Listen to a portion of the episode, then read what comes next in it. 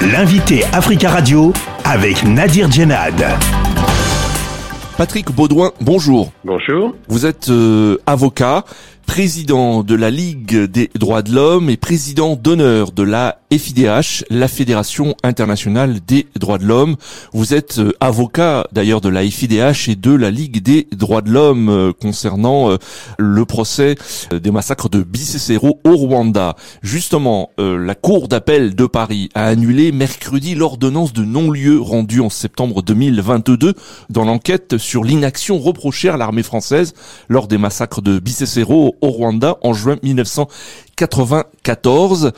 En tant qu'avocat euh, des partis civils, quelle est votre réaction? Bah, La réaction est évidemment une réaction quand même de satisfaction puisque euh, l'annulation de l'ordonnance de non-lieu euh, va permettre de revenir devant les deux magistrats instructeurs et donc d'essayer d'obtenir une poursuite de l'information judiciaire.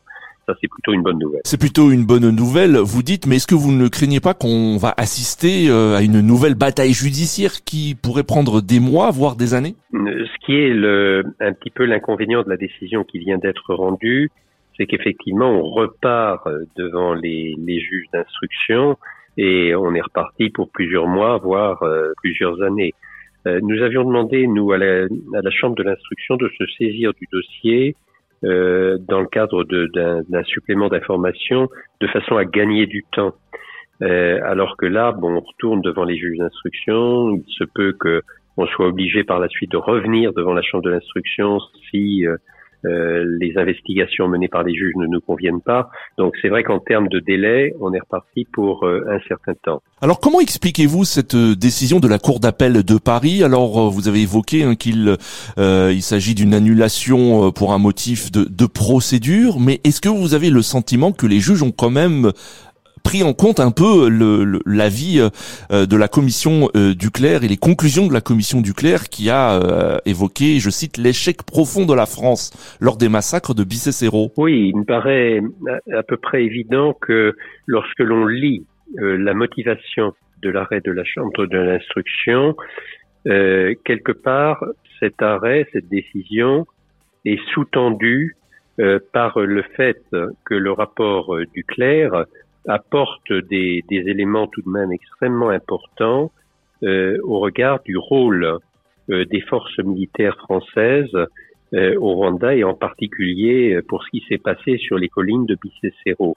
Que sait-on exactement aujourd'hui hein, sur ce qui s'est passé à Bicécero euh, L'association Survie, Ibuka euh, et les autres partis civils, dont la Fédération internationale des droits de l'homme et la Ligue des droits de l'homme, soupçonnent l'armée française d'avoir laissé sciemment des centaines de Tutsis se faire tuer pendant trois jours sans intervenir. Est-ce euh, la réalité? La réalité euh, qui est euh, quasiment démontrée, c'est que l'armée française, les forces militaires françaises, auraient dû intervenir beaucoup plus rapidement. ce massacre finalement annoncé s'est déroulé au travers de trois journées cruciales, hein, du 27 au 30 juin 1994. Et il y a eu des signalements qui ont été faits aux militaires français euh, du risque qu'encouraient euh, les Tutsis qui s'étaient réfugiés sur les collines de Bicécero.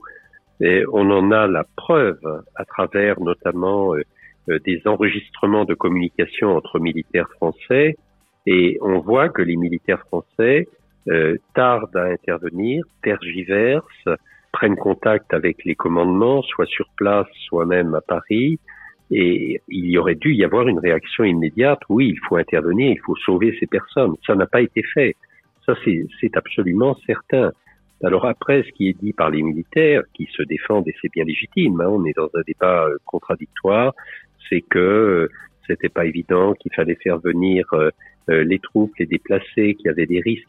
Mais tout ça ne nous paraît nullement convaincant, nullement crédible.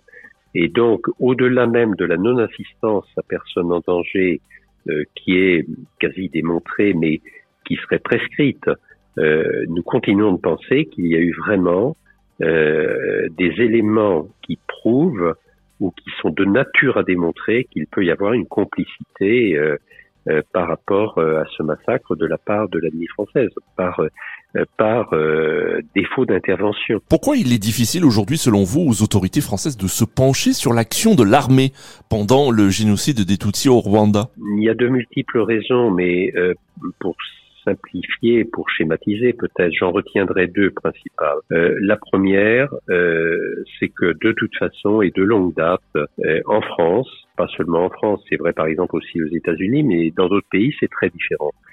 Euh, on a une sorte de volonté de protéger, de protection euh, au regard des actions de l'armée française qui en définitive jouit quand même très largement d'une forme d'impunité, même si les choses ont un peu évolué hein, dans les dernières années. Euh, mais c'est quand même la tendance naturelle et profonde dans notre pays. La deuxième raison, c'est le Rwanda. Euh, le Rwanda, où tout s'imbrique dans un soutien inconditionnel avant, pendant et après le génocide euh, qui a été apporté aux forces rwandaises, au gouvernement rwandais. Euh, le soutien euh, qui était euh, celui de la France au régime d'Abiyarimana, qui ne s'est pas démenti au début du génocide après l'assassinat d'Abiyarimana et qui est allé pratiquement jusqu'au bout. Patrick Baudouin, merci beaucoup d'avoir répondu à nos questions. Je vous en prie. Je rappelle que vous êtes le président de la Ligue des droits de l'homme, président d'honneur de la FIDH, la Fédération internationale des droits de l'homme.